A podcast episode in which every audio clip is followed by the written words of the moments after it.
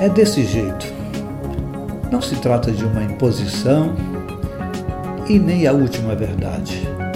É simplesmente as minhas reflexões para viver no e pelo Evangelho de Jesus.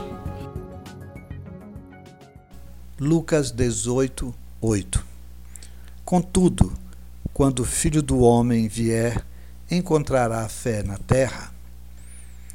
Fé em uma terra sem fé.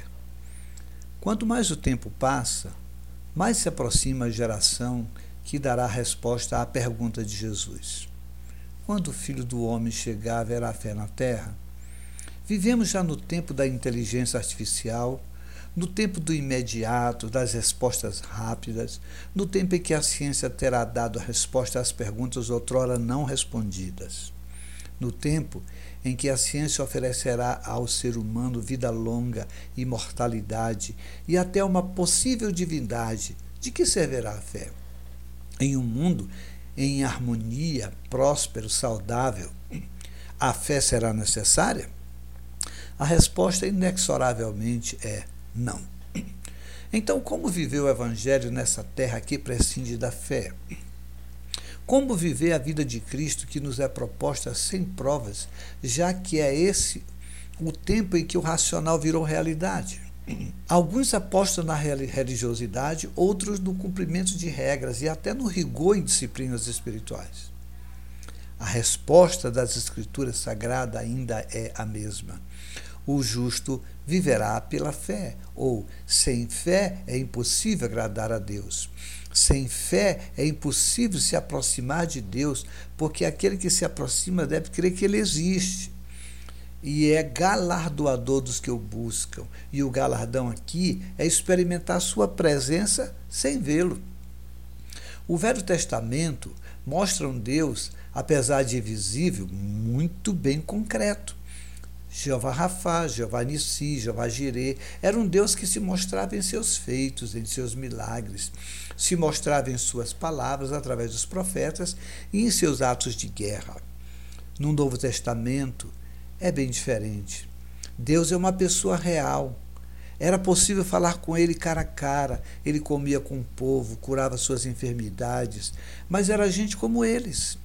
Só que esse Deus morre porém ressuscita e volta para sua morada, mas quer que nos relacionemos com ele agora sem vê-lo, sem tocá-lo, afirmando que mora conosco, pois somos o templo dele. Como é possível se relacionar com esse Deus que agora só tem um nome, Jesus, apesar de ser tudo que mostrou o Deus do Velho Testamento? Tudo que você é, ou tudo que você vê, tudo que você toca não é fé.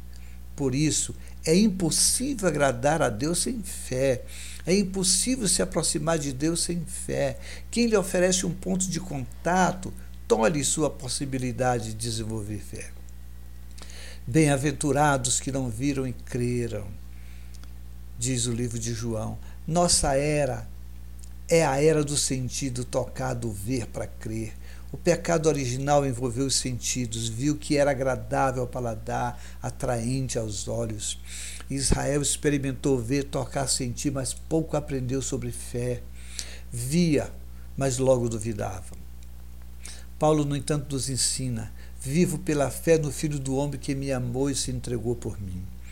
Ou temos essa consciência, ou será impossível viver pela fé. Jesus veio num, momento histórico em que não havia registros, internets, vídeos, publicações, a fim de que tudo fosse crido pela fé. A vida em Cristo só pode ser vivida pela fé e não por obras e documentos.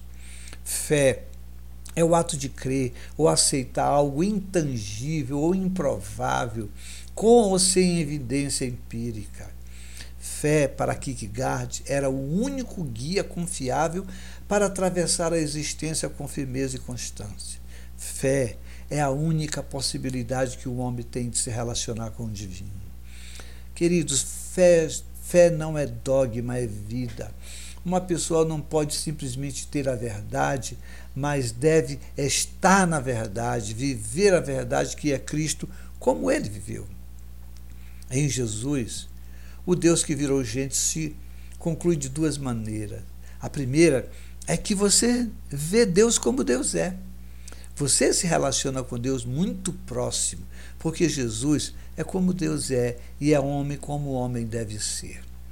A segunda é que você se relaciona com Deus pela fé sem sentir, sem tocar, sem ver. No Velho Testamento temos muitos exemplos de fé e bons exemplos, sim, mas a maior parte deles sempre foi acompanhado com uma ratificação, um milagre, uma aparição, um anjo, um feito sobrenatural. Jesus então vem. Ele é Deus conosco para se relacionar com Deus através dele só é possível pela fé. Aqui não ficou nada dele a não ser sua palavra, seu modo de viver, seu amor e seus discípulos. Tudo em Jesus é experimentado pela fé. A morte, não há provas. A ressurreição, poucos viram e não eram confiáveis. O perdão não é ritualístico, é simplesmente experimentado pessoalmente. A salvação é pessoal.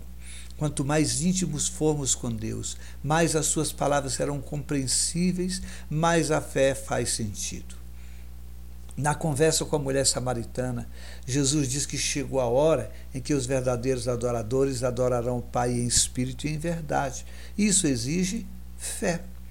Não será como antigamente, com coisas muito palpáveis. Agora é pela fé, porque Deus é espírito.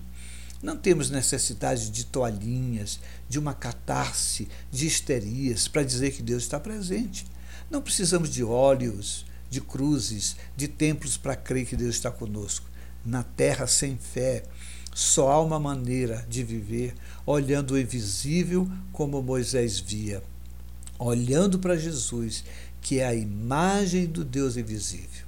O desafio hoje ainda é o mesmo do primeiro século: viver pela fé. É desse jeito.